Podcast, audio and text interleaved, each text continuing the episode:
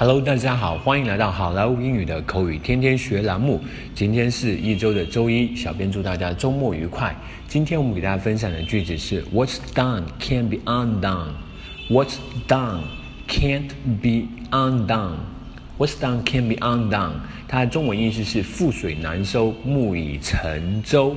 What's done 就是呃做成了的事儿，can't be undone 就是回不去了。What's done can't be undone. 好，接下来我们来看一个 dialogue。Too bad it doesn't work. Fuck, why did I do this? 妈蛋，这居然没用。Fuck，我干嘛要做这个？Come on, what's done can be undone. 算了吧，覆水难收啊。I get it, but I just can't let it go. You know how much effort I have been putting into it. 道理我懂，我就是放不下。 你知道我花了不少心血的呢。